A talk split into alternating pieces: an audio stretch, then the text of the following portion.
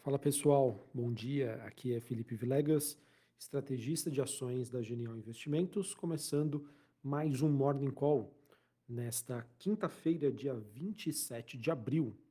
Bom, pessoal, olhando para o desempenho das principais bolsas globais nesta quinta-feira, temos um dia é, sem uma direção única, mas com um viés um pouco mais positivo, e esse movimento acaba sendo influenciado após a divulgação dos dados de balanços das empresas que estão vindo melhores do que as expectativas.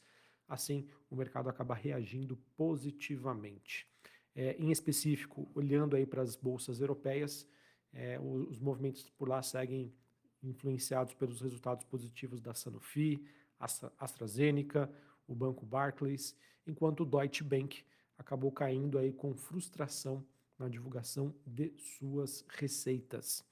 É, sobre as bolsas europeias, Londres caindo 0,08, Paris na França alta de 0,24 e a bolsa de Frankfurt na Alemanha praticamente aí no 0 a 0. Em relação aos futuros norte-americanos, nós temos neste momento o S&P subindo meio por cento, Dow Jones subindo 0,53 e a Nasdaq subindo 0,72. Os índices norte-americanos com um tom um pouco mais positivo do que as bolsas europeias e essa movimentação acaba sendo influenciada pelo resultado acima das expectativas que foi divulgado ontem pela Meta, que é dona do Facebook. Ontem as ações subiram cerca de 11% no aftermarket, né, ou seja, no pós-mercado, depois da divulgação desses dados de balanço. E é importante dizer que a Amazon divulga o seu resultado hoje, após fechamento dos, dos mercados. E é interessante observar, pessoal, que a despeito aí dos problemas ainda evidentes no setor bancário nos Estados Unidos, essas divulgações de bons resultados, de algumas, entre aspas, né, big techs, está ajudando aí a dar sustentação aos índices norte-americanos, em especial aqueles mais concentrados nesse tipo de ativo, né? como por exemplo a Nasdaq, que acaba é, tendo um desempenho relativo melhor do que os outros índices. Nos Estados Unidos, hoje, às nove e meia da manhã, a gente vai ter a divulgação do PIB norte-americano. É esperado um crescimento de quase 2% na comparação entre trimestres, mas esse é um crescimento, pessoal, que passa por uma desaceleração, já que no comparativo é, entre o quarto TRI do ano passado e o terceiro TRI, nós tivemos um crescimento de 2,6% nos Estados Unidos. E amanhã a gente vai ter a divulgação do PCI, que é um indicador de inflação, de gastos, de atividade econômica, muito utilizado aí pelo Fed para sua tomada aí de decisão, que acontece na semana que vem. Semana que vem aí que nós teremos aí a super quarta-feira com decisões tanto do Banco Central norte-americano se não me engano, aqui também no Brasil. Maravilha? Sobre a movimentação das commodities, a gente tem o petróleo WTI negociado em Nova York, bem próximo aí do zero a zero, ele que se mantém na faixa dos 75 dólares o barril.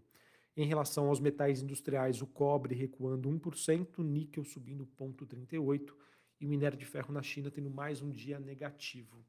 É, o minério de ferro que continua lutando né, contra a realidade do setor imobiliário, que a gente vem comentando com vocês é, o setor imobiliário, que é o maior impulsionador da demanda dessa commodity nas últimas duas décadas, mas ainda mostra aí sinais de que está muito longe de uma recuperação robusta. Então, por conta disso, a gente vem acompanhando uma queda do minério de ferro e também aí dos outros metais industriais. Em relação ao petróleo, apesar dessa movimentação levemente positiva, importante dizer que nas duas últimas sessões o petróleo caiu aí cerca de 6%, ele que volta para o patamar aí de antes do corte surpresa de produção da OPEP+. A minha expectativa, pessoal, é que se o petróleo continuar caindo, muito provavelmente a gente vai é, acompanhar aí a OPEP+, tomando aí mais decisões envolvendo cortes de produção para manter o nível ali do, dos preços entre 75 a 80 dólares o barril. Então vamos acompanhar como que essa movimentação vai se desenvolver nos próximos dias, nas próximas semanas. Além disso, é, outros ativos que a gente gosta de acompanhar aqui, o VIX, que é aquele índice do medo, caindo 3,5%, voltando para a região dos 18 pontos, ou seja, os investidores globais estão buscando por ativos de risco, tá? estão buscando por risco para suas carteiras. É, dólar index no 0 a 0, 101,45 pontos. Taxa de juros de 10 anos nos Estados Unidos subindo 0,87 a 3,46. Bitcoin ali na faixa dos 29 mil dólares a unidade, mas praticamente aí no 0 a 0. sem movimentações relevantes. Beleza, pessoal? Então, para a gente fechar aqui essa parte internacional, não temos grandes novidades para hoje. Mercado que aguarda a divulgação do PIB nos Estados Unidos às nove e meia da manhã. Apesar do, do, do setor bancário apresentar aí sinais de fragilidade nos Estados Unidos, o que pode ser uma preocupação é, para o americano, né, para o investidor global, os resultados corporativos das empresas melhores do que o esperado acabam contrabalanceando isso e dando um sentimento mais negativo para as movimentações lá fora hoje, certo? Sobre o Brasil, ontem a gente teve a divulgação do IPCA 15, ele que ficou abaixo das expectativas do mercado, ou seja, era um dado positivo.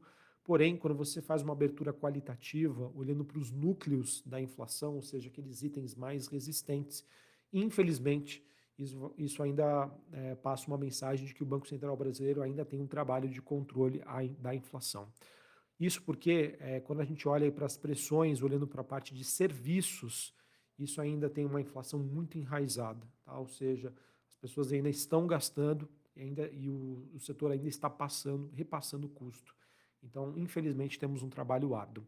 Quando a gente olha para a parte de indicadores de crédito, a gente vê um arrefecimento na oferta, obviamente por conta do aumento da inadimplência, da taxa de juros mais alta, mas não, não temos hoje ainda nada muito significativo que mostra aí uma redução muito grande. Tá? Então, infelizmente, pessoal, a gente ainda é, vai ter que conviver com um cenário de taxa de juros mais alta, e isso acabou sendo refletido ontem nas expectativas do mercado sobre a trajetória de juros aqui no Brasil. Ainda sobre juros, pessoal, é importante dizer que o presidente do Banco Central, Campos Neto, ele participa de uma sessão de debate no Senado, né, cujo tema é juros, inflação e crescimento. Esse evento acontece hoje a partir das 10 horas da manhã e que conta com a presença tanto do ministro da Fazenda, Fernando Haddad, quanto do Planejamento, a Simone Tebet. Ainda falando sobre o noticiário político, a gente teve ontem o STJ, ele que deu ganho à União sobre a limitação do abatimento de benefícios fiscais do ICMS, com base aí do cálculo do imposto de renda para a pessoa jurídica e da contribuição social sobre lucro líquido. Durante o julgamento, a gente teve o ministro do STF, o André Mendonça, apresentando uma medida cautelar pedindo a suspensão desse julgamento, mas o STJ continuou. Tá? Assim, pessoal, essa decisão ainda precisa ser referenciada no plenário do STF. Esse abatimento do ICMS, pessoal, que impacta, impactava a arrecadação em 90 bilhões de reais, e por conta dessa decisão, esse movimento ajuda na sustentação do arcabouço, abrindo espaço, então, para quem sabe o BCE reduzir juros à frente, disse aí o Fernando Ministro, perdão, o ministro Fernando Haddad, tá bom? A gente sabe que não é somente isso, mas vamos ver como que esse sistema avança e isso deve ter suas repercussões negativas hoje na bolsa, tá? Já que mais imposto a ser pago por empresas, principalmente do varejo, acaba gerando uma pressão aí vendedora para esses ativos que já vem sofrendo nos últimos dias.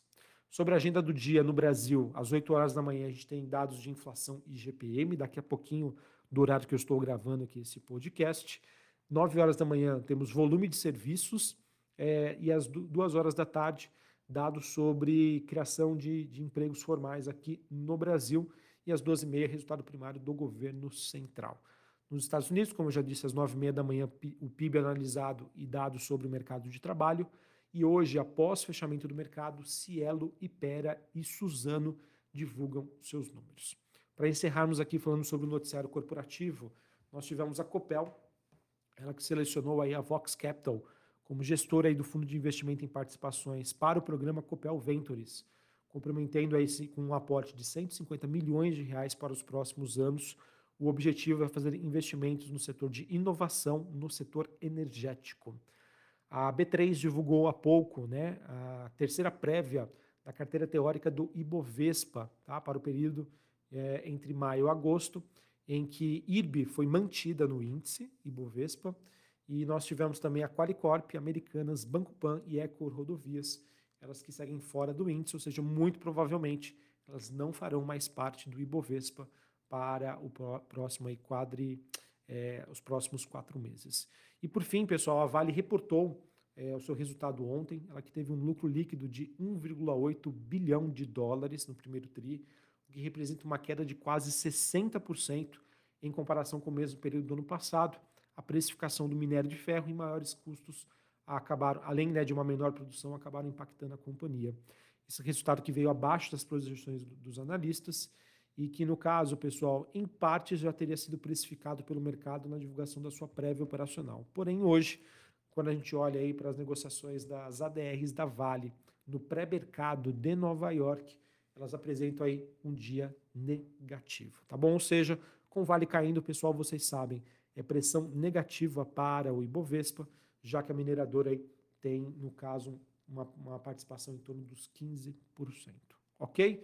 Então vamos ver como que o Ibovespa vai hoje, pessoal. A princípio, nós temos uma pressão negativa por conta de Vale, siderúrgicas e algumas empresas de commodities, e vamos ver como que o mercado vai reagir a essas decisões do STJ e possíveis né, anúncios.